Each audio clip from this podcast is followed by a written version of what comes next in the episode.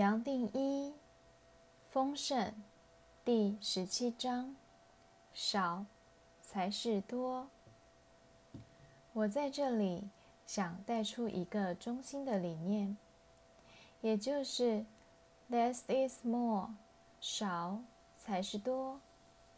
这一点是我认为和丰盛这个主题最相关的一个观念。当然，谈到丰盛。你大概和一般人一样，第一个想到的会是多，还要更多。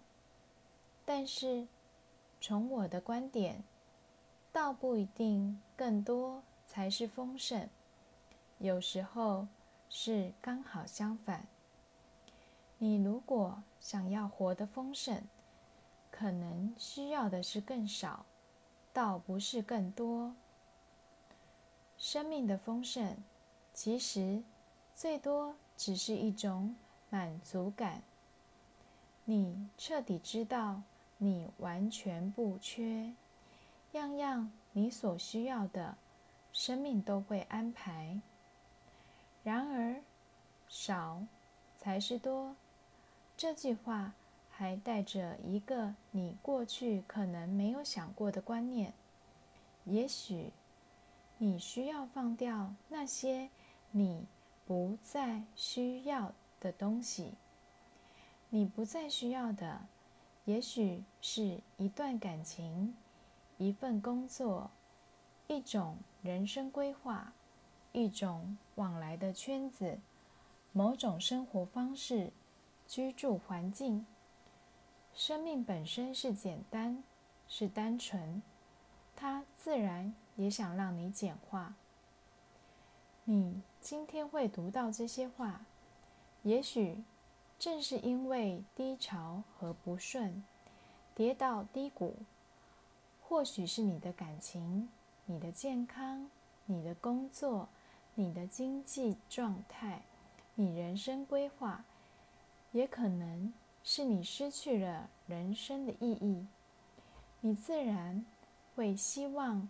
自己能透过全部生命系列观念和练习而走出来，但是你可能没想到，透过全部生命系列带来的重新整顿和转变是全面的，会渗透到您生活的点点滴滴，你自然会回过头来想彻底。转化生活习惯，让自己重新归零、重新起步，当做配合身心转变的一种配套措施。这样的转变，自然会反映在你生活最寻常的琐事里。你也许会发现自己其实不需要睡那么多，不需要非吃什么不可。无论哪一件事，其实不需要符合别人讲究的标准，包括自己平常穿什么、怎么表现，也是一样的哦。你自然发现，你其实并不需要那么多东西。你过去认为自己需要的衣服、纪念物、照片。工具、厨具、收藏、嗜好品，其实都可以大幅度的简化。这些物品，你过去可能根本不会想去清理，但是我希望你能理清头绪，知道哪些物品是自己不再需要，而自己把自己不再需要的清掉。最好是能转送给别人。这种对生命的清理可以是全面的。你需要去清理的，也许是十年甚至更久前的衣服，也许是书、文件、信件、日记、相片，是当年最新款的电子用品，是别人送来成套的杯碗、衣服。可能早已过气，不合身，不符合你现在的气质和状态，不符合你现在这个人生阶段的需求。其他的东西也是一样的，可能早就不再是你需要的。既然你不想再困在过去，这一切也跟着都要清掉。是的，我知道，谁会想做这种清理呢？你在清理的过程中，有些得从高处拿下，有些得从柜子或仓库的深处挖出来，有些是你早就不再愿意面对。只是随便收到某个看不到的角落藏好。这些东西的摆放，本来还勉强可以维持一种表面的秩序，但是你一旦开始清理，也就破坏了表面的和谐，甚至还让家里看起来更杂乱。清理这些旧物不但费力，有时。还会带来一种情绪的萎缩，甚至勾起过去的画面、感情和记忆。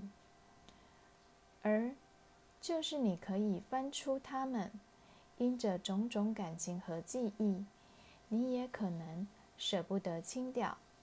即使清掉了，甚至可能还想尽办法又把它找回来。无论这些旧物。含藏是什么样的画面和记忆，都让你心里纠结。清理旧物会如此，如果是让你清理一段多年割舍不了的感情，那么你内心的反应会更大。你没想到自己还会有那么多眼泪，明知应该放掉，但怎么样都舍不得。但是，你也知道，就是因为一直舍不得，才累积那么多情绪的负担。这些负担随时把你冻结在过去某个瞬间。你，至少一部分的你，好像还留在那里，好像还在等着什么再次出现。再重新来过，但是事实是，那个瞬间已经不在了。这还不值得你去简化、去处理吗？对你，无论是什么，你都可以去清理，而这种清理，一样，最后都会减轻你的负担。修行最多是回转。假如你过去有情感上的失落和创伤，帮助自己恢复内外的一致是特别重要的。倘若你的身心还在混乱中，念头和情绪的冻结还随时在起伏，那么你全部的注意力自然不断往外头找。一个人身心还没有同步，在这种身心不统合的状态，是不可能回转的。你还会需要透过我之前带出来的练习，包括静坐，帮助自己达到同步与协振，才有办法进一步接受醒觉的观念，化解过去伤痛的方法。当然可以先从环境的简化开始，透过物件的清理，抛开这些伤痛的记忆，特别是会让自己回想起这些创伤记忆的物件，例如衣服、纪念品，都应该清理掉。把旧物清理或送人，和过去的一段感情彻底告别。你会突然发现你的负担不见了，整个人轻盈起来。你会体会到这样的清理，不光能让情绪悲伤踩一个刹车，而你甚至开始充满活力、平安与欢喜。你还可能想，原来早该这么做了。你原本可能不敢相信自己能够跨过某个创伤，没想到你近来已经很久不再想起。这时候，你已经走出来了。你也会明白，原来身心确实是几面一体，外在是反映内心，而内心反映外在。你的环境如果整齐、简单、干净，其实也反映你心里的状态，两面是一体。一个人生活简单，不让自己被杂物围绕，这样的朴实，也是在跟自己内心做一个同步的声明。当然，除了旧物之外，其实更重要的是。对过去创伤、情感、记忆、伤痛的清理，长期来说，这样的清理是更重要，而它本身其实是一种沉浮的功课。你也自然会发现，一个东西，无论你再怎么放不下，最终还是带不走。其实，人生中什么都可以放下，可以丢掉。可以简化，没有一样东西有绝对的重要性。刚开始心里，你可能还会觉得费力，然而不知不觉，你越清理越不觉得费力，甚至你会发现自己随时在顺手清理。你不想再囤积东西，也不想再把感情、念头、不确定。各种顾虑搁在心里，这种清理还会让你上瘾。你越放手，越是感到喜悦，甚至会趁一个东西还是好的、可以用、还是新的时候，就送出去或捐出去，而不是等它旧了、没用，甚至坏了才放手。看到别人得到一个新的东西。他脸上发出的喜悦，自然可以为你带来更大的欢喜。你自然会发现，对任何拥有物，包括住惯的房子，都可以放手，可以重新开始，甚至对所拥有的物质都不再那么重视，不再那么想留下任何纪念。你想不到的是，这种放手虽然。还称不上是从人间彻底出离，却是我们一般人随时可以做的。这种放手和清理，不光影响你的客观环境，其实也在整顿你生命的价值，让你对丰盛有了全新的看法。你自然发现，这种放手其实本身是最高的丰盛。原本。